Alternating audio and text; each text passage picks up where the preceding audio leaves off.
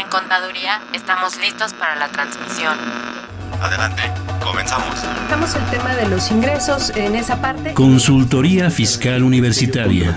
Por el solo hecho de trabajar 20 días, 30 de la federación. Entonces me tengo que remitir al código, al 28 de código. Un programa de Radio UNAM y de la Secretaría de Divulgación y Fomento Editorial de la Facultad de Contaduría y Administración. El albacea pues es, va a ser esa persona que venga a representar al TECUY. Muy buenas tardes, bienvenidos a su programa Consultoría Fiscal Universitaria. En este su segundo tema, segundo programa con el tema Declaración Anual de Personas Físicas. Es una serie de cuatro, cuatro programas. El día de hoy tenemos dos especialistas en el tema.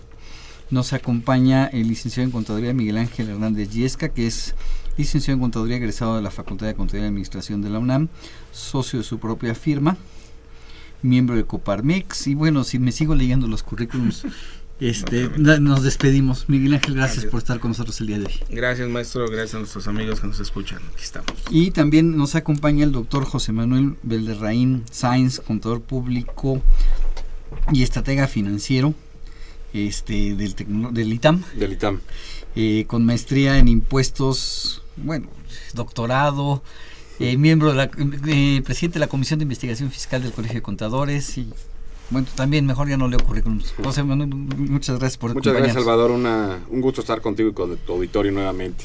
Bien, eh, les agradezco a ustedes. Este, quiero recordarles a nuestros amigos Radio Escuchas que este es un programa en vivo que nos pueden llamar y hacernos preguntas sobre el tema que vamos a estar tocando.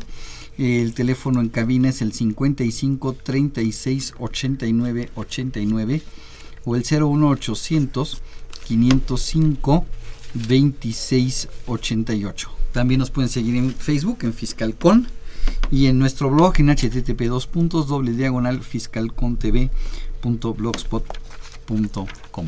Si estás interesado en este o en otros temas de consultoría fiscal, escucha nuestra acostumbrada sección de Info Fiscal.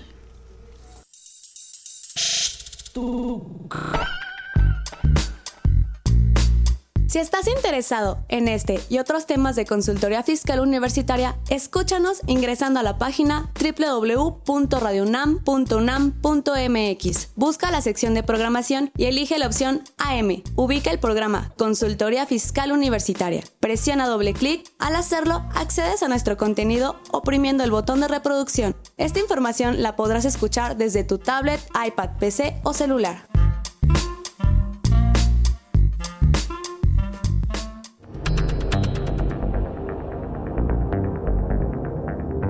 Info Fiscal. 6 de abril. Se publicó el acuerdo por el cual se informa la lista de instituciones reconocidas por el INPI para el depósito de material biológico. Asimismo, se da a conocer la tarifa por los servicios que presta este instituto. 7 de abril. Se da a conocer la resolución que modifica las disposiciones de carácter general aplicables a las instituciones de crédito.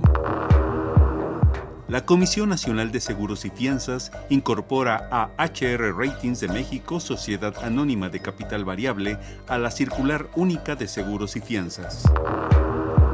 Se publicó el acuerdo del Comité Técnico del Consejo Nacional de Normalización y Certificación de Competencia Laborales, por el que se aprobaron los 43 estándares de competencias. La Secretaría del Trabajo informa que se han incrementado en promedio 4.3% los salarios contractuales nominales de los contratos colectivos para 2016. 8 de abril. SAT y COFEPRIS aseguraron más de un millón de bebidas alcohólicas irregulares. 9 de abril. A esta fecha, el SAT informa que han presentado 1.229.603 contribuyentes su declaración anual.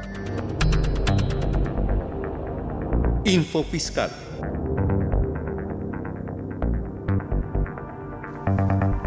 Bien, pues como ve, ya hay contribuyentes que presentaron su declaración anual, ya la autoridad está empezando a devolver saldos a favor de impuestos. En unos días más nos van a informar cuántos saldos a favor ya han devuelto, ¿no? Cuenta la leyenda que sí, y han empezado a, a, presumir, bueno, a indicar en los medios de comunicación que están empezando a dar las primeras devoluciones de impuesto de la renta de aquellos contribuyentes que desde el primer día empezaron a enviar sus declaraciones anuales, maestro. Bien, eh, estuvimos platicando hace ocho días con maestro Baltasar Feregrino sobre la declaración anual de las personas físicas, platicamos un poco de quienes sí están obligados, pero creo que la declaración más común es la de sueldos y salarios, ¿no, José Manuel? Sí, así es, sin duda alguna es eh, pues la, la, la, la, declaración más común y también diría que es la declaración más común que no se presenta estándose obligado a hacerlo. Efectivamente. No, puesto que hay eh, pues muchos supuestos sobre los que se debe presentar la declaración que muchos contribuyentes desconocen o incluso algunos creen que simplemente como el patrón ya les efectúa la retención propia de impuesto sobre la renta, pues ya no tienen ninguna obligación a declarar, este, lo cual este, en muchos casos es incorrecto y les puede traer como consecuencia este, eh, una multa, ¿no? Una sanción por parte de la autoridad por una obligación incumplida. Es correcto. Eh, ¿nos ¿Podrían recordarnos a, nuestro, a, los, a nuestros amigos radioescuchas quién es, en qué casos una persona física por salarios está obligada a presentar declaración anual? Bueno, una persona física está obligada a presentar eh, declaración anual este, cuando únicamente tiene ingresos eh, por salarios, Ajá. cuando estos son mayores a 400 mil pesos. Ajá.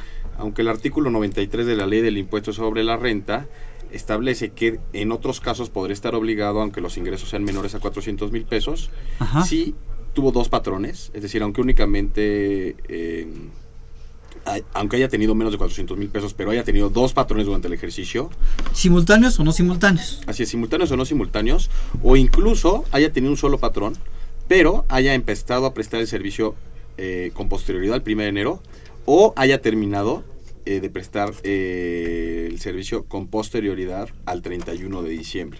¿no? Estos Ah, casos eh, están obligados, aunque hay otros casos, o la mayoría, no únicamente de los contribuyentes obtienen ingresos por salarios, por, puesto que es muy probable que tenga por ahí este, una cuenta de, de intereses que, este, que pues esté incrementando sus, sus ingresos. No sé si... Sí, efectivamente. Y quisiera mencionar dos datos curiosos que, te, que los podemos encontrar en la página del SAT. ¿Cuántos, ¿Cuántos trabajadores tiene registrado el SAT?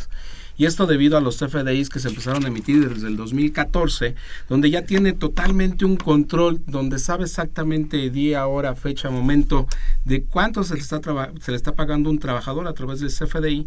En las últimas estadísticas nos hablaban de 24 millones de trabajadores. Personas físicas personas asalariadas físicas. o asimilados a Así salarios. Es. Así es, y esto nos lleva a un universo bastante interesante porque viene efectivamente, como nos comenta el doctor, muchos trabajadores piensan, pues yo soy trabajador, no voy por un segundo empleo o trabajo adicionalmente y nunca pensaron en presentar su declaración anual. En años pasados, antes de 2013, era difícil la compulsa que hacía la autoridad y era difícil encontrarlos. 2014 para acá con los FDIs, con los comprobantes electrónicos, están a la orden del día para la autoridad para empezarles a mandar sus requerimientos de presentación de declaración. Entonces, retomando los temas que ustedes me están diciendo, si es mi primer trabajo, por primera vez en la vida empecé a trabajar en el año 2015, no sé la fecha, febrero, marzo, julio, estoy obligado a presentar declaración anual. Con la excepción de que hubieras empezado el primero de enero. Con la excepción de que hubiera empezado a trabajar el primero Así de es. enero. Si empecé a trabajar el 2 de enero en adelante, ya es correcto, porque justamente la ley habla de con posterioridad al primero de, de enero. Entonces, Ajá. digamos que sería un caso muy extraño. Muy ¿no? extraño. Así que trabajar sí. el primero de enero sí, como primer día. Así es, que su contrato dijera, eh, esta persona empieza a trabajar el, el, primero, el primero, de enero. No, aunque no fuera ese día, pero que hubiera firmado su contrato con, con esa fecha. Ajá. Así es. O bien, si cambio de trabajo, tengo obligación de presentar declaración anual. Así es también si cambio de trabajo. Si tuve dos patrones al mismo tiempo, fíjate que pues no me alcanzaba el dinero y por ahí me dijeron que puedo trabajar este viernes y sábado en las noches en un bar como mesero y que me pues ya tuviste dos patrones este al mismo tiempo, ¿no? Y sí, y efectivamente muchas personas, muchos trabajadores se van con la idea de que pues, los ingresos son bajos y piensan, pues a pesar de que ya he tenido dos patrones, mis ingresos son bajos, no tengo que presentar declaración anual. Cuando la ley es clara y nos dice, no importan tus ingresos, es que hayas tenido dos patrones o hayas obtenido dos tipos de ingresos. Porque también hay trabajadores aquellos de los cuales en la mañana tienen un empleo medio tiempo, por la tarde se dedican a alguna actividad empresarial, tienen algún negocio o prestan servicios por honorarios. La combinación de estos dos ingresos ya les lleva también a la obligación de la presentación de sus declaraciones anuales o también tienen un, una casa, un departamento que están rentando, una accesoria que están rentando, arrendamiento, entonces también tienen la combinación sueldos y salarios, arrendamiento, declaración anual. Venden un carro, ese es todo un tema a partir de 2000. Bueno, siempre lo ha sido, pero ha tenido mucha repercusión en 2014 porque es otro ingreso el que tienen por enajenación de bienes y que también tendrían que presentar. la, única combinación que podría no presentar, eh, no, no tener obligación de presentar declaración anual, podría ser, en este caso, la de salarios con intereses. salarios e intereses. Así es pero también hay que ir a los montos eh, de los intereses y del propio salario y de los ingresos combinados, ¿no?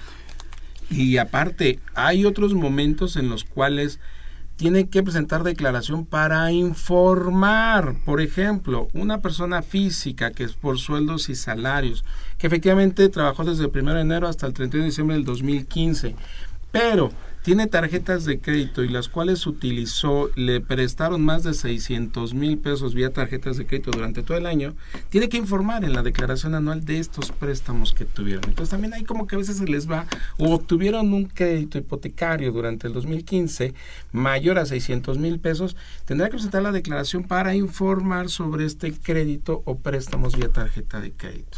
Es correcto, el artículo 90 nos indica... Eh que en su conjunto préstamos, donativos y premios, cuando estos sean mayores a 600 mil pesos en un ejercicio, deberán de informarse.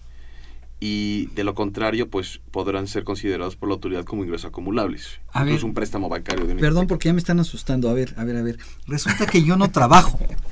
Yo vivo, pues soy, vivo, mis padres me mantienen este y mi papá me regaló en el año o incluso tu cónyuge probablemente te deposita eh, como donativo el tema de la eh, de la pensión para la casa no así es.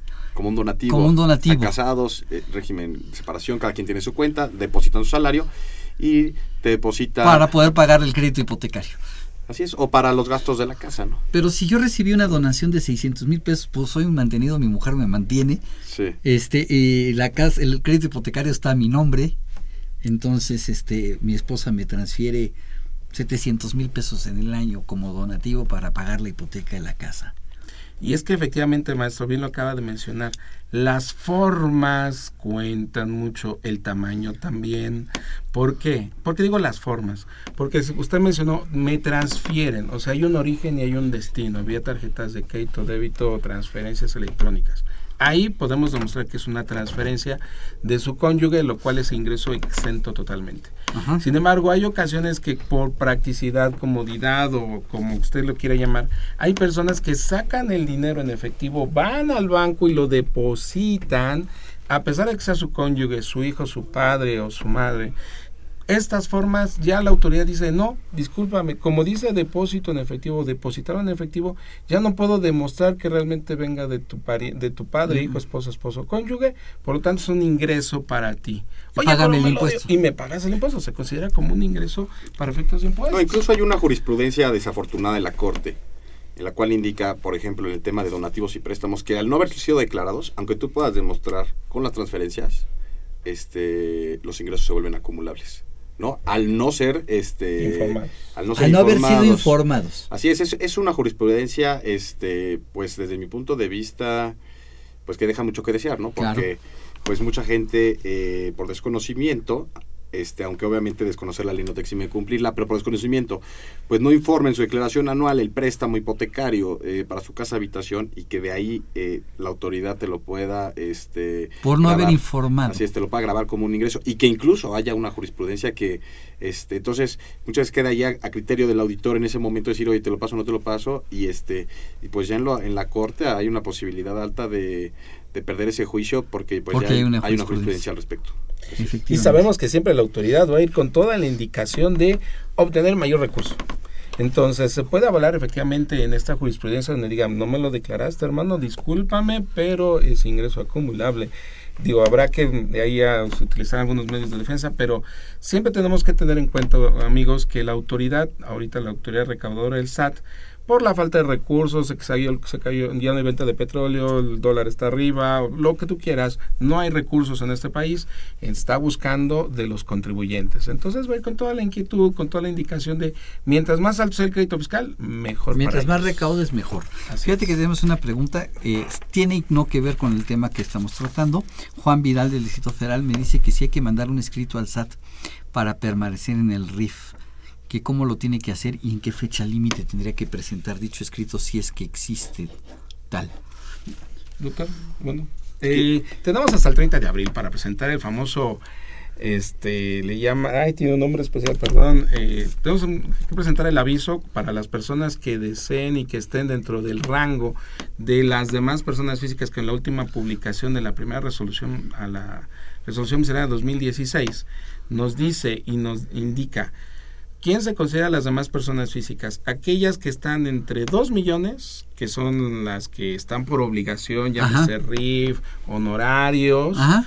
y las que yo ya te indiqué, que son más de 4 millones, que estabas obligados a presentar declaración, eh, enviar tu balanza desde el 2015. Estas personas que están entre 2 y 4 millones serían las demás personas físicas. Que tienen que presentar su aviso más, a- más Pero si yo estoy en el abril. RIF no tengo que hacer nada. Si ya estás en el RIF de manera natural, sin haber, sin haber pasado tus dos millones de pesos de ingresos, No te utiliza y cumple con tus obligaciones de mis cuentas. Y no te preocupes por ese preocupes tema. por ese punto. Así es, al presentar justamente el aviso en mis cuentas, es la manera en que estás avisando que estás en RIF y que incluso vas a enviar tu contabilidad por este medio. Por el sistema de mis cuentas. Ok, este, eh, Juan Otra, Hernández otra, de Miguel venga, Hidalgo. venga. Mi hermano y yo heredamos un departamento. No se, nos, nos, nos exentaron No los, nos exentaron los impuestos.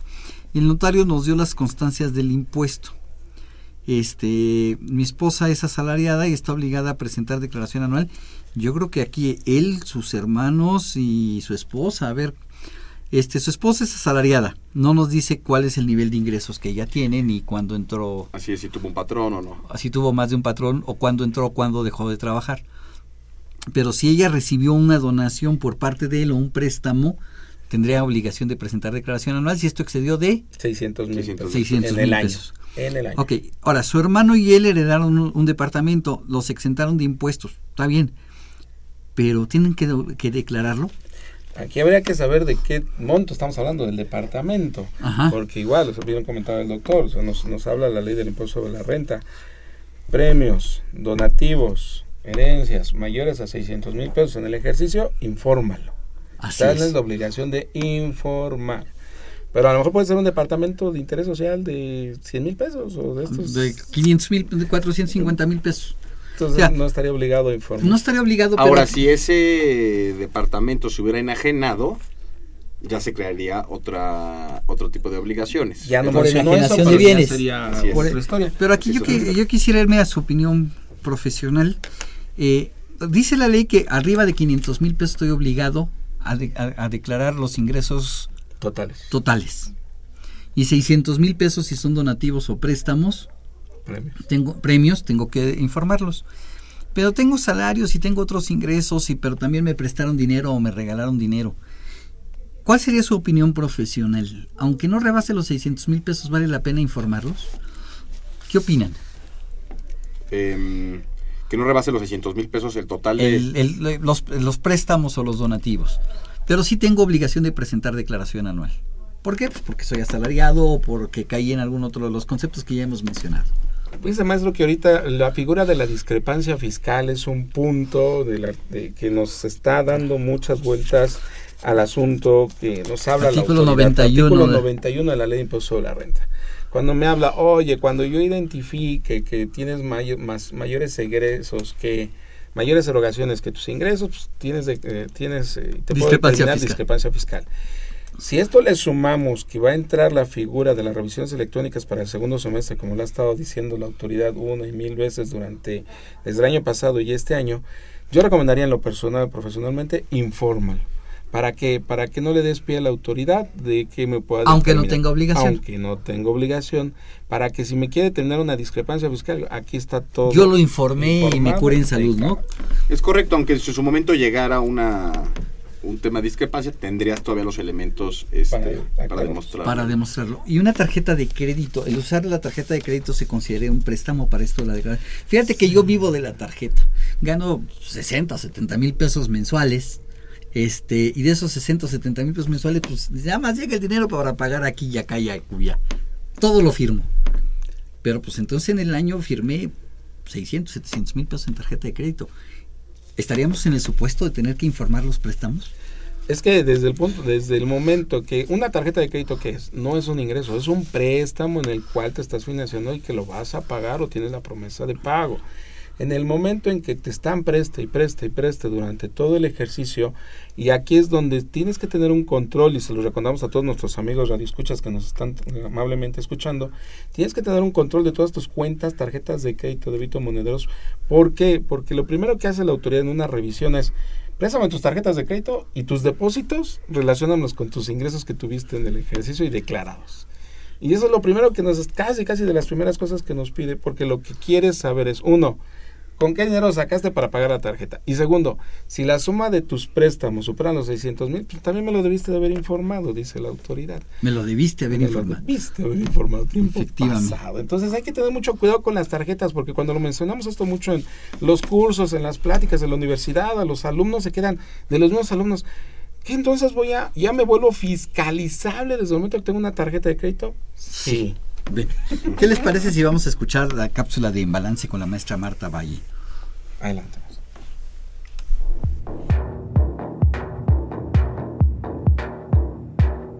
En Balance con Marta Valle.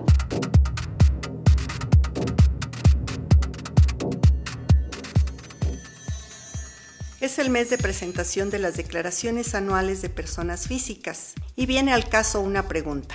¿Es viable que dichas declaraciones se presenten correctamente sin el auxilio de un profesional en la materia? Las autoridades fiscales consideran que el cumplimiento de esta obligación es sencillo, gracias a intuitivas y amigables herramientas electrónicas y a las declaraciones prellenadas que están a disposición de los contribuyentes. Sin el ánimo de desmentir o de meritar el decir de las autoridades fiscales, no es posible que las mencionadas declaraciones se presenten correctamente sin la intervención de un asesor fiscal cuando el contribuyente no cuenta con los mínimos conocimientos sobre el cumplimiento de esta obligación. Pongamos el ejemplo más sencillo. Una persona física que obtiene ingresos exclusivamente por salarios y pagó honorarios médicos.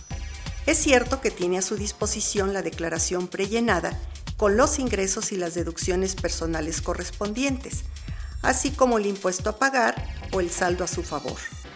No obstante, es su responsabilidad revisar que los datos que presenta son correctos. ¿Estará en condiciones de realizar dicha revisión apropiadamente?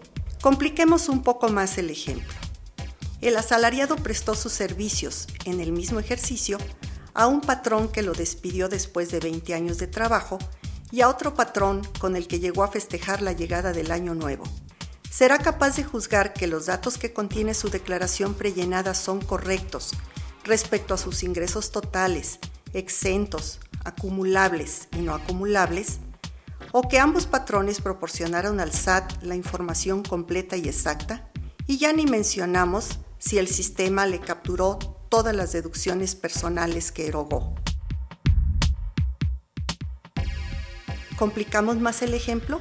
El asalariado recibe una constancia en virtud de que realizó aportaciones voluntarias para su retiro y otra que contiene información sobre los intereses nominales, intereses reales, pérdidas inflacionarias, otros ingresos y dividendos nacionales y extranjeros, la cual indica además que estos datos son de carácter informativo para su declaración anual y que se sugiere consulte con su asesor fiscal el correcto manejo de la información.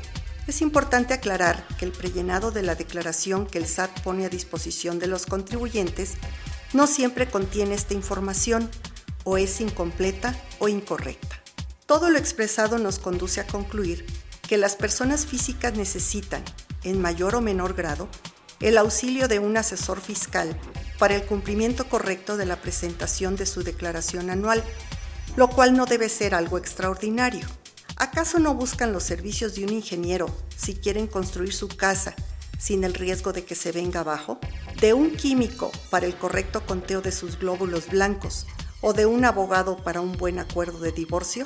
Es lo mismo respecto al debido cumplimiento de sus obligaciones fiscales. Requieren los servicios de un profesional en materia fiscal. Soy Marta Valle y mi dirección electrónica es mvalle.fca.unam.mx.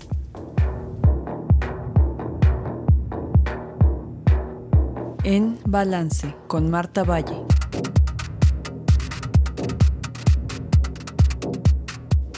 Bien, ¿cómo ven los comentarios de Marta Valle? De las declaraciones que pues ya mucha gente se avienta a hacer sus declaraciones solito, ¿no? Pues ya está todo en la página del SAT, nada más le digo, estoy de acuerdo y envío. No, pues es, es un tema este riesgoso desde mi punto de vista, porque pues todos estos temas hay que tomarlos en cuenta, este y además no nada más es eh, poner enviar, ¿no? Hay que recordar que la firma electrónica hace las veces de firma autógrafa, de conformidad con el Código Fiscal de la Federación. Entonces lo estoy, lo estoy firmando. Así es. Entonces estoy firmando pues que no tuve préstamos, que no tuve donativos, este todos estos temas que, que estamos este que estamos viendo o incluso estoy pudiendo presentar eh, una, un sol, una solicitud de un saldo a favor indebido, ¿no? Ajá. Este, vale la pena hacer el, bueno, recordar este quien, quien quiera tener eh, una devolución mayor a 10 mil pesos tendrá Ajá. que enviar su eh, declaración anual con la firma electrónica. Con la firma electrónica. Así es. Y, ahí, y puede solicitar devolución automática hasta por un monto de 150 mil pesos. Cuando el monto excede 150 mil pesos es necesario enviar la declaración ele- eh, anual y por un trámite eh, aparte, por medio del buzón tributario, solicitar la devolución del impuesto del ejercicio, en los cuales, bueno, pues se requiere más información, te piden adjuntar en punto zip el estado de cuenta, en punto zip todas las constancias de retenciones, las deducciones, este etcétera, ¿no? Entonces mayores a 50 mil, a 150 mil pesos, pues ya son como dos procedimientos completamente diferentes. Y nada más rapidísimo quisiera comentar, profesor, amigos que nos están escuchando, tengan cuidado porque precisamente como ya ven la información precargada, pero también puede pasar que la autoridad no tiene todo. Y ustedes van a observar ahí en su declaración y de pronto decir, ah, mira, no apareció los préstamos, o no, está, no apareció el donativo, o no aparece tal cual cosa. Pues no sabe la autoridad, entonces así que se vaya. Eso es muy, muy Pero también, no sé si les ha pasado, pero a mí me ha tocado casos, Errores. errores, que, la, que, la, que la información que el SAT tiene de intereses, por ejemplo, no coincide con la constancia que me proporcionó el banco. O, o incluso, y, es- y esto puede ser debido a una declaración informativa múltiple, que es la que envían las empresas complementaria, Ajá. ¿no? Me ha tocado también eh, errores en las constancias, ¿no? Pues, por ejemplo, eh, liquidaciones que doblan las liquidaciones. Sale un impuesto muy importante a pagar cuando no lo había, ¿no? Ajá. Este tipo de cuestiones, pues hay que revisar que el cálculo sea correcto, sobre todo cuando alguna información no te cuadre. Claro. Normalmente, si tú nada más tienes tu patrón eh, y no tienes otro tipo de ingresos, te debería de dar saldo a favor por el 30%, aproximadamente 30% de las, de las deducciones personales que hagas. Así es. ¿no? Si tienes dos ingresos, es muy probable que te salga Saldo saldo, a a pagar, porque al sumarlos en la tarifa, pues te vas a un nivel este Mayor. más- mayor, así es, y la retención había sido menor. ¿No? Este, entonces, este tipo de lógica es importante usarla también al momento de hacer la declaración para decir que muchas veces la tienen los contadores, ¿no? Para decir, oye, este puede o existe la posibilidad de, de, de que existe un error. Algo también importante, no sé si ha notado ahora, este, ya que no lo pedí el año pasado y es interesante, el año pasado hubo una gran cantidad de fraudes, Sí. de devoluciones. Eh, ¿Qué es lo que se estuvo haciendo? Como se po- el año pasado, no recuerdo el monto, pero me parece que eran 40 mil pesos lo que te permitía la devolución únicamente con la contraseña. Ajá. Sí. Entonces, este, algún tipo de, de- bueno, un grupo de, de delincuentes. eh, No hay, no hay otra forma de llamarlos, efectivamente, Sí. delincuentes. si es un grupo de delincuentes, este, adivinaba la contraseña, o si no la adivinaba, adivinaba la pregunta secreta, porque las personas físicas, para el cambio de contraseña, no te pide la firma electrónica, como si es el caso de personas morales. Entonces adivinaban o la pregunta secreta, enviaban la declaración con saldo a favor y solicitaban el, eh, la devolución a una clave, a una cuenta que no correspondía al contribuyente. A partir de este año te hace firmar que efectivamente es tu cuenta y además, y por eso bajaron el monto a 10 mil pesos para la devolución de 40, y además te solicita la autorización para que el SAT verifique con eh, la institución financiera que efectivamente esa cuenta está, a nombre de esa persona. Así es, de la persona que está presentando la declaración. Si no, se va a negar la, La devolución. Amigos, moraleja, por favor, asesórense con, acérquense a quien más confianza contador tengan, porque Claro. si no se confía. Claro. Mari Carmen Solís, 58 años de Puebla, pensionada. Tiene un local y tiene, y tiene régimen de, arrend- eh, de arrendamiento. Es pensionada y tiene un local que está arrendando. No rebasa los ingresos de 400 mil pesos. No cuenta con comprobante de la pensión. La pregunta es si debe incluir los ingresos de la pensión en la declaración anual para, para no incurrir en alguna falta. Supongo que nada más estaba declarando los ingresos por Arrendamiento. arrendamiento. Sí, sí, sí, porque es un ingreso que está teniendo.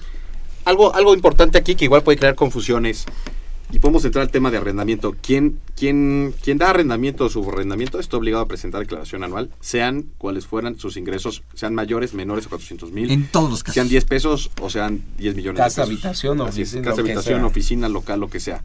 Ahora, el que te detone la obligación de presentar la obligación anual, ya te detona presentar todas las demás obligaciones. Es decir, si alguien rentó una casa por mil pesos un mes, aunque solamente había tenido un solo patrón desde el 1 de enero hasta el 31 de diciembre y haya tenido ingresos por 230 mil pesos, que son menores a, los los 400. 400, ya le detona la obligación de presentar Declaración. anual. declaración anual. Y esto es interesante también porque cuando tú estás en uno de estos supuestos, también estás obligado en enviarle a tu patrón una carta en la cual informes esta situación y le avises que tú vas a presentar la declaración anual. Así es. Y ya con la combinación de ingresos, pues no salvan, porque también hay mucha gente que de pronto dice, es que mis ingresos son cortos y aplico deducción ciega. Pues eso no importa, tienes la obligación de la declaración anual. Eso no importa. Hay que presentar declaración anual. Así Bien, es. vamos a una pausa y continuamos.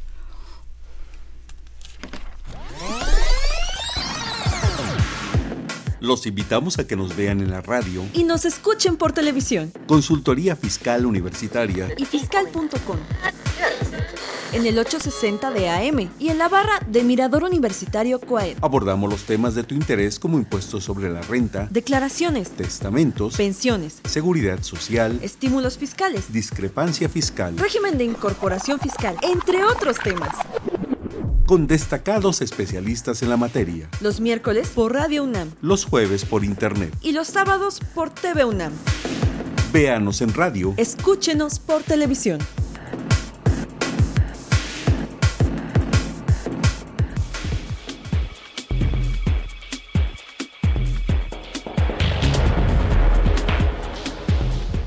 Esta nueva edición, la 639, Consultorio Fiscal, como siempre, presenta interesantes artículos de corte jurídico, laboral, contable, financiero y fiscal.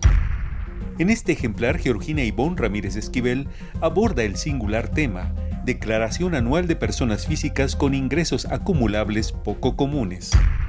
Un caso integral, Declaración Anual Personas Físicas 2015, tan en forma conjunta de Yanir Aritzbe Gutiérrez Hernández y José de Jesús Milla Arufe. José Silvestre Méndez Morales lanza una bomba de tiempo, la deuda pública mexicana. Alberto Rivera Jiménez opina hacer el uso combinado estímulos a generar empleo. Estos intereses presero 69 de consultorio fiscal. Suscripciones a los teléfonos 56 13 50 y 56 22 83 10. O también a través de la tienda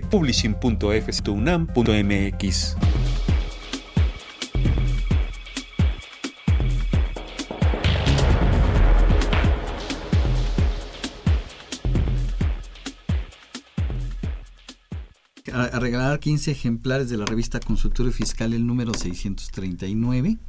Eh, quiero comentarles que Consultorio Fiscal da un brinco, se moderniza. Eh, abandonamos el ejemplar de la revista en papel. Esta es una primicia. Dejamos de emitir la revista en papel. Desaparece y migramos 100% a la revista electrónica. Ya durante algún tiempo la revista ha sido electrónica y en papel, pero pues como en muchos otros medios, consultorio fiscal, este es el penúltimo número en papel.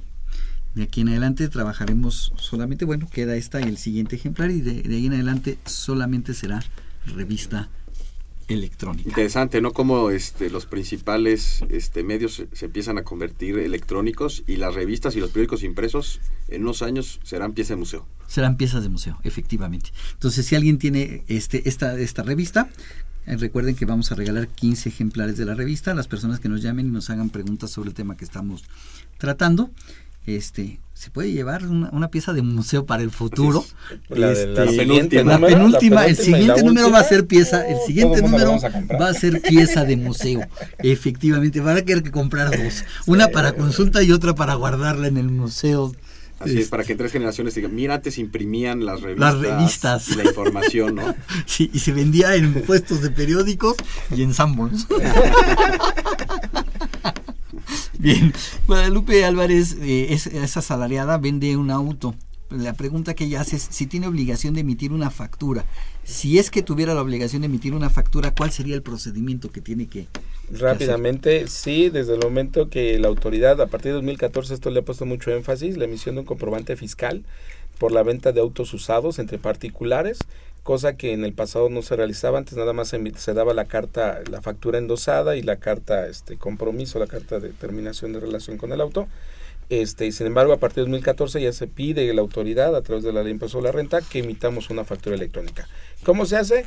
Tiene que darse de alta de manera, este, lo que hemos procurado hacer en, en el despacho, les damos de alta por enajenación de bienes para que tenga la autorización para que pueda emitir su comprobante y luego ya la damos de baja. lo- No necesita firma electrónica, ¿verdad? No, no. Con solo su password, con su clave Con de su acceso, clave, con con eso hace la factura. Así es. Ok. Guadalupe Ramírez también que si debe presentar una aclaración al SAT de no llevar contabilidad electrónica por no exceder de los 2 millones de pesos en el régimen de honorarios. Es el caso que se tiene que presentar. De, de honorario, si tiene menos de 2 millones, pues está obligada a llevar mis cuentas. Mis cuentas. Está obligada, no hay opción. Bueno, no a llevar, no a enviar contabilidad electrónica, pero sí a llevarlo por mis, Mis cuentas, cuentas. al menos. Ajá. Y Entonces, si no lo cuentas- lleva por mis cuentas, ¿tendría obligación de llevar, enviar contabilidad electrónica? Sí, claro. Respuesta sí, efectivamente. Ok, y ella misma nos dice que vendió en el año pasado, supongo, un consultorio. A lo mejor no fue el año pasado, fue en años anteriores. Este, vendió un consultorio. Que ¿Cómo lo declara? ¿En qué capítulo? Ya se retiró, vendió su consultorio y dijo, ya, ya no quiero seguir. Pues es una enajenación la que está realizando como tal. No tenía a lo mejor actividades empresariales, sino por lo que entiendo, a lo mejor estaban asalariados o honorarios, pues sería como otros ingresos.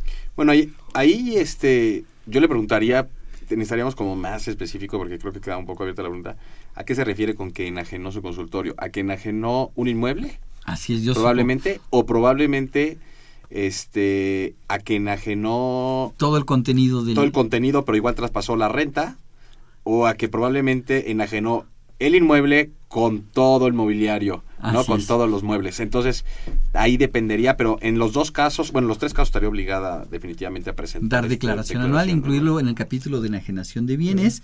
El inmueble probablemente, si no lo depreció en su actividad de honorarios, Así es. y en honorarios, eh, lo- los muebles, si los depreció en la actividad de honorarios.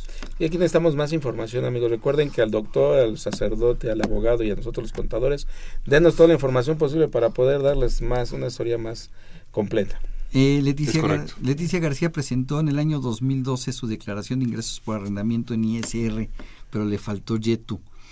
¿Qué, ¿Qué hace? ¿Qué, ¿Qué tipo de complementaria debe presentar para declarar ese YETU que le faltó del 2012? Pues es que de formatos... Del ¿Dónde? 2012, pues ya el, for- el, el declaración ya no existe. Ya no Tendría que entrar al formato actual y buscar año 2012 Ujú. y seleccionar complementaria obligaciones omitidas. Es correcto. Habría, yo le recomendaría en este caso ver si únicamente no presentó el YETU. Si el YETU no presenta un impuesto a cargo, probablemente la recomendación sería no presentar esta declaración. Es nada más el tema de una multa en su caso, pero el presentar ahorita la declaración del 2012 le reviva los cinco años de prescripción de las facultades este, de liquidación de las autoridades. Pero ¿no? todavía 2012 le falta. eh, No, sí, le falta dos hasta años. 2018, así es. Pero si no hay impuesto a cargo, o sea, si el ISR fue mayor en su caso, habría que valorarlo. Sí, valorar, y habría que todo, valorar. también recordemos que impuesto a la renta cuando me dice no presentaste tu declaración, me voy a 10 años. no solamente los cinco años. Sí, en este caso sí presentó, pero, no presentó el YETU porque le faltó el YETU. ¿no?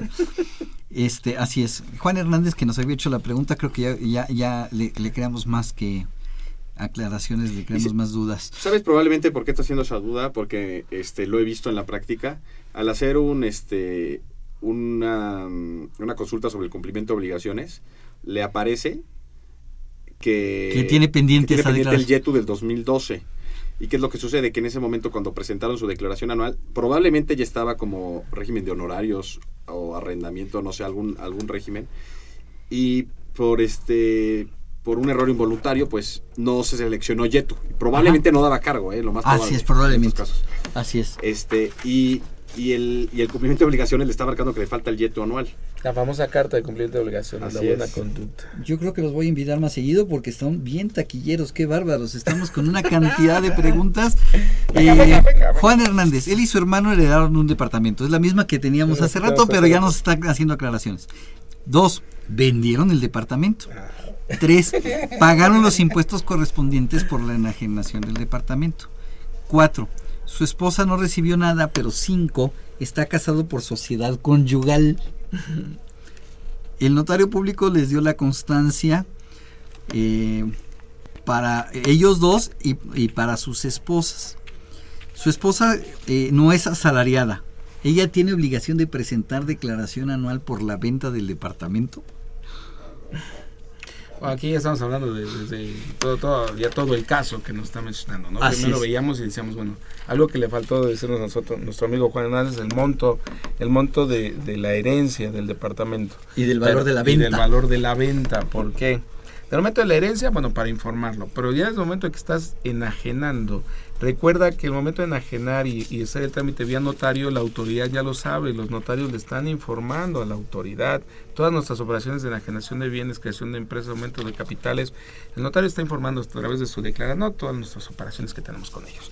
y eso le lleva a una discrepancia fiscal. De hecho, el notario está obligado a emitir el CFDI complemento notarial para las personas físicas que no estén obligadas a facturar, que no sea en este caso el Departamento Secretario Empresarial, que sería este caso, y para las personas morales. Para los cuatro, por ahí el CFI complemento notarial ya lo tiene el notario, probablemente. Y entonces, como ya hay una enajenación de bienes, ya cayeron en el capítulo de enajenación de bienes, y entonces los cuatro tienen la obligación de, presentar, declaración anual. Y es que ahí. Forzosamente. Hasta estratégicamente, amigos, ¿cómo te vas a casar?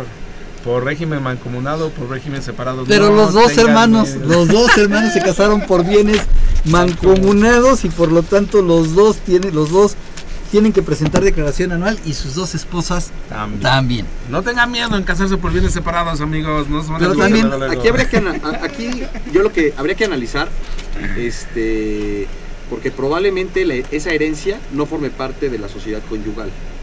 No, pero ya el notario expidió el CFDI las constancias para los cuatro. Ah, para los cuatro. Para los cuatro, ya el notario lo dio para los cuatro. Bueno, en ese caso... Ya no hay forma. Extraño, ¿no? Extraño, pero el notario ya sí. lo hizo, entonces los cuatro tienen obligación. Aquí la, la sugerencia, en el caso de enajenación, hay una retención. Si se suma con otros ingresos, muy probablemente va a dar pago.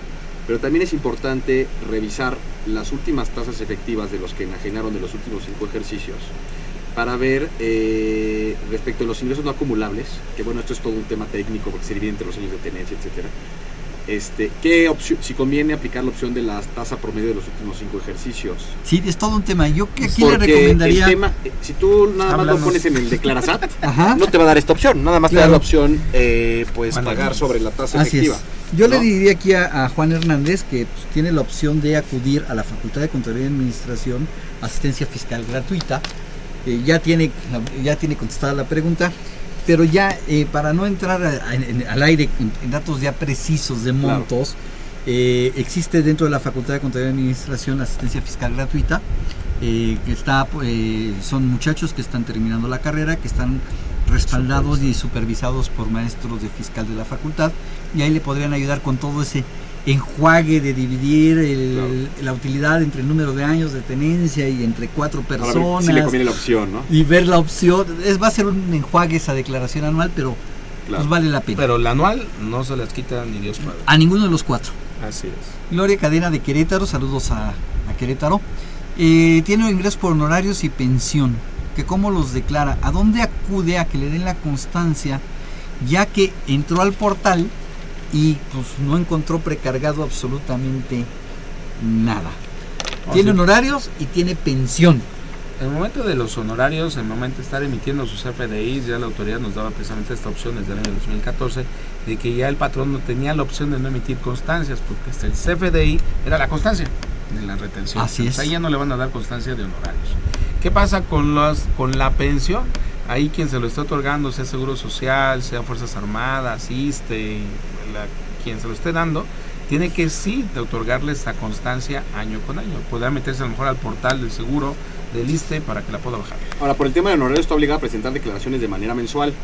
Lo que probablemente no hizo, porque de haberlo hecho estaría precargada su información mensual. Así es, entonces tendría Entonces, que presentar sus declaraciones mensuales con los recibos que fue emitiendo. Sí, recuerda que estamos hablando de la declaración anual, pero muchas de estas obligaciones traen obligaciones de JET, de impuestos sobre la, La renta, renta, de IVA de y de IVA. JEPs mensuales, ¿no? Y que si me Así dejas es. rascarle un poquito, el que le retuvo a lo mejor tampoco las ha presentado. La informativa. La informativa, porque también por eso no aparecen. Porque todo va encadenado. Si quien le pagó, le retuvo y lo enteró y presentó la informativa, aparecería la información. Aparecería la información, A lo mejor efectivamente. por ahí también. Bueno, algo. esto de hacer la declaración anual se vuelve un calvario. ¿Qué les parece si vamos a escuchar nuestro gustado calvario radiofónico? Claro.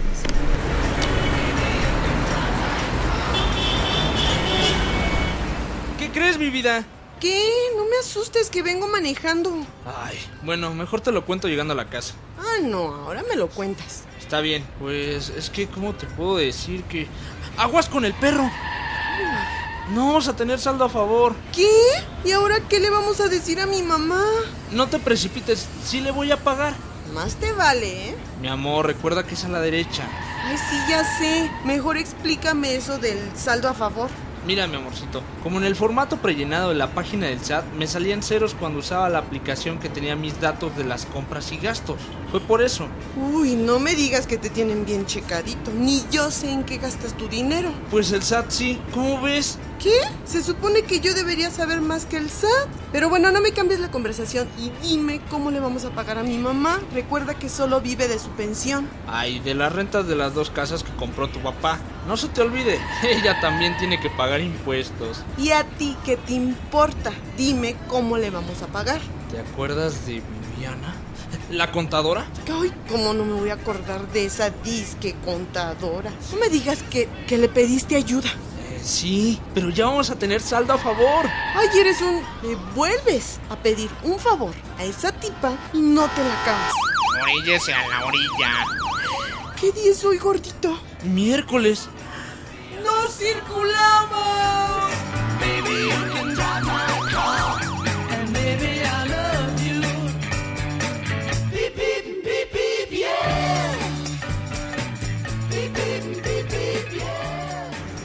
Bien, siguen las preguntas de nuestros amigos radioescuchas. Vamos a darles, eh, vamos a tratar de salir con todas. Este, asalariado, eh, Gustavo Díaz del Estado de México, presentó declaración y no hubo, no le dieron la devolución. No solamente no dieron la devolución, le mandaron una solicitud de que había irregularidades y que tenía que mandar la constancia de retención. Fue con el patrón y el patrón no se la quiere expedir, que qué hace y cómo presenta nuevamente la declaración. No la puede presentar hasta que tenga la constancia y si el patrón se niega a presentarla, tiene que denunciarlo. Tiene que denunciarlo porque es obligación del patrón presentar, entregar con trabajadores en el mes de febrero precisamente para la presentación. ¿Dónde de lo tiene que de- denunciar? Pueden denunciarlo a través de Infosat, bueno, a través de la página de SAT o ir a la Prodecom y aquí la Prodecom sí se ha puesto muy bien las pilas para actuar y apoyar al contribuyente. Así es. Eh, entonces tiene dos opciones, a través de el, eh, el- ¿Portal? de- del portal del Del SAT, SAT. O ir a la Prodecon. Y la Prodecon sí dos. está apoyando, o las dos. Y van a obligar al patrón a dar la constancia. Así es. Roberta Muñoz de Iztapalapa, en una declaración anual de 2015 de sueldos y salarios, el SAT devolvió menos dinero que lo que era su saldo a favor. Este, pregunta que si tiene algún límite las deducciones autorizadas. Sí, ¿no? Sí, sí hay Sí, límite las deducciones límite, sí. Así es, este tiene un límite las deducciones autorizadas y muchas veces no es nada más por el límite de las deducciones autorizadas, sino que probablemente alguno de los, en el análisis del SAT, alguno de los comprobantes no era deducible para efectos de declaración anual. Por ejemplo, si se metió una farmacia, o incluso si alguna de las de lo que sea deducible no cumplió con los requisitos, Ajá. como por, ejemplo que en el, se haya pagado un médico, se me ocurre, en efectivo. En efectivo. Y el propio CFDI dice método de pago efectivo, Yo- automáticamente esa información que tiene el SAT te lo rechaza y te regresa, te resta esa cantidad y te regresa, este, en algunas ocasiones no te regresa nada y en, y en otras ocasiones te regresa eh, restando ese, restando esa, esa, esa deducción. O bien que haya comprado unos anteojos y haya metido la deducción por el valor total cuando está topada. ¿no? Claro, es, es interesante aquí este eh, es- este tema de cómo se debe pagar, este, porque pues el SAT ya tiene la información, incluso en un sistema lo puede revisar. Recordemos que todas las deducciones personales deben ser pagadas, transferencia, cheque, este, tarjeta, Tarjeta. con excepción de los donativos que sí te permite siempre y cuando sean menores a dos mil pesos. Es la única. Todas las demás tienen que estar pagadas por cualquier Sistema medio financiero. distinto al efectivo. Es correcto. Y hay que pedirle a la persona que nos expide el comprobante que le ponga, no identificado o le ponga método de pago, pero Así que es. no le ponga efectivo. Así es. Sí. Y también recordemos, bueno, ¿qué ha pasado desde el año 2014? Que muchos de los contribuyentes, al no estar topadas las deducciones personales, todavía 2013 habían tenido saldos a favor importantes porque no estaban topadas las deducciones personales y metían cantidades enormes. 2014 y 15, al estar topadas las deducciones personales, ha generado que muchos contribuyentes empiecen a pagar impuestos sobre la renta, que se les ha caído como sorpresa. Recordemos también que si presentas tu declaración anual en el mes de abril, la autoridad te da hasta seis meses para pagar. Entonces no olvidemos también este Bien. punto. Tenemos muchísimas preguntas. Quisiera yo tratar de darle salidas a todos. Nos quedan poquito menos de siete minutos. Este eh, Ramiro Montoya de Iztapalapa nos hace tres preguntas. Que eh, hago las tres preguntas porque van relacionadas. ¿Qué deducciones personales no entran en los topes de cuatro salarios mínimos o el 10%? ¿Dónde puede consultar esto? Y también nos pregunta que está dado de alta por dividendos, que no obtuvo ningún dividendo, que si tiene que presentar la declaración de dividendos en ceros o no hace nada al respecto. ¿Cuáles no entran? De entrada, lo que En el son tope de los cuatro- topes, Colegiaturas. lo- colegiaturas y donativos. Son los Colegiaturas no- y donativos Sin el año pasado. Así es, sin embargo, ya están topadas en sí. Ajá. no entran en este tope, pero en sí ya están Pero tienen sus propios topes. Así es. Ajá. Y si no obtuvo, si está dado de alta por dividendos, pero no obtuvo nada de dividendos. No está obligado a No está presentar. obligado a presentar. No está obligado a presentar, efectivamente. Este, eh, Berta Hilaria del Estado de México dice que el SAT le ayuda a hacer su declaración. Ella lleva sus notas físicas y electrónicas. Ella teme que, sus facturas físicas no las tomen en cuenta. Que si le debe tener eh, confianza, zona que tienen en esa área, quién sabe. Porque muchas veces hacen comentarios que no son ciertos. Eh, que cómo puede comprobar que están haciendo bien sus movimientos. Pues yo le recomendaría a nuestra amiga Berta Hilaria que en lugar de acudir al SAT, que acuda a la Facultad de Contaduría y Administración de la UNAM, asistencia fiscal gratuita. No sé, Miguel Ángel, si tú... Totalmente de acuerdo, porque desgraciadamente a veces nuestras autoridades, a los chicos que ponen a atención a contribuyentes, les falta algunos datos y siempre va a ser el punto de vista del, de la autoridad, no del contribuyente. Ajá. Entonces, nada más recordemos un poco la historia de, Pin- de este, Caperucita Roja cuando se enfrenta al lobo feroz y le dice, ¿me va a pasar algo? Es un similar. es un símil. Oye, Sí, apro- claro. aprovechando recordar algo que le puede servir mucho a los contribuyentes, ya están acostumbrados a la deducción de cuatro salarios o 10%. Ajá. Recordarles que para el ejercicio de 2016 Ajá. la deducción sube el límite a 5 salarios o 15%. O al 15%. Pero eso será hasta la declaración del 2016 que presentaremos Estamos en 2017, así en es, pero 2017. muchos dicen, oye, ya tengo mi deducciones de 100 mil pesos, 102 mil pesos, ya no consigo más. Bueno, para el siguiente año subirá aproximadamente como a 125. y recuerden nada más que, amigos, si quieren bajar sus comprobantes, entren a la página del SAT en trámites, ahí pueden bajar todos sus comprobantes. Dice consulta. Consulta y consulta de comprobantes y ahí pueden bajar y ver cuáles sí tienen CFDIs y cuáles sí podrían momento dado ver y para presentar Si no la existe. CFDI en el caso de nuestra amiga que dice que los comprobantes físicos, si ese comprobante físico no tiene un CFDI, no lo podrá aplicar. Así es. Eh, O incluso hay un CFDI, es importante verificar que los CFDIs estén eh, vigentes. además. No.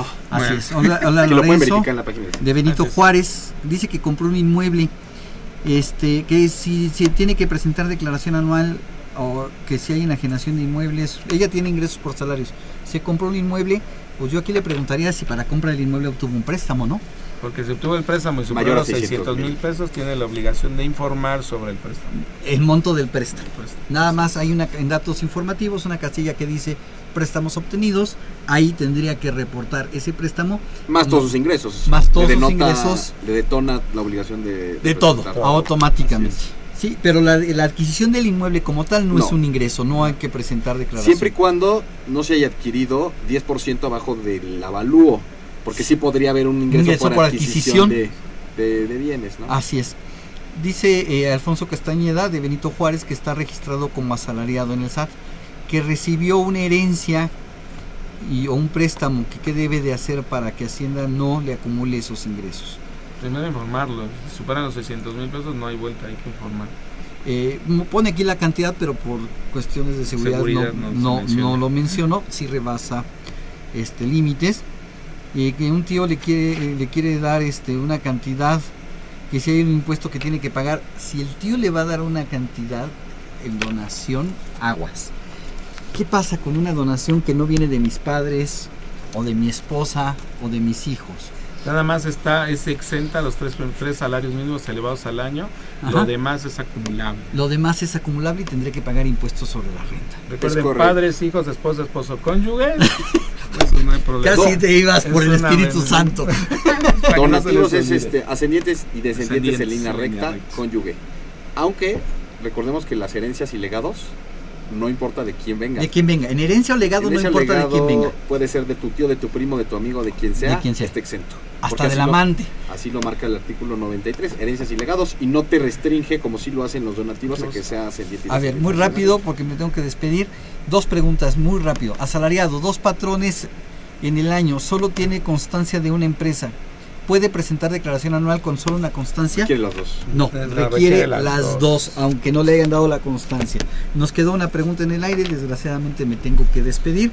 No me queda de otra más que decirles muchísimas gracias. Miguel Ángel, gracias por tus comentarios. Gracias, maestro. Gracias, amigos. Aguas, échale ganas. José Manuel, muchísimas gracias por acompañarnos. Muchas gracias, Salvador. Este, un gusto estar contigo. Eh, los invitamos a que nos sintonicen este programa la siguiente semana para seguir platicando el tema Declaración Anual de Personas Físicas en su tercera parte. Agradezco a nuestros invitados por acompañarnos. Esta fue una producción de Radio UNAM. En los controles Socorro Montes, en la producción por parte de la Secretaría de Divulgación y Fomento Editorial de la Facultad de Contaduría y Administración, Nezahualcóyotl Jara, Celeste Rojas, Alma Villegas y Moisés Cisneros. Participaron en el carvalho radiofónico Juan Flandes, Beatriz Tobías y Edgar Alejandro López. La Facultad de Contaduría y Administración agradece a los conductores invitados de este programa quienes participan en forma honoraria. La opinión expresada por ellos durante la transmisión del mismo no refleja refleja únicamente su postura personal y no precisamente lo de la institución. Muchísimas gracias, buen provecho y se despide su amigo Salvador Rotero Banel. Hasta la próxima.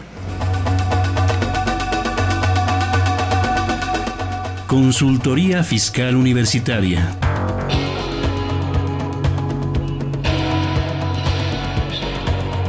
Un programa de Radio UNAM y de la Secretaría de Divulgación y Fomento Editorial de la Facultad de Contaduría y Administración.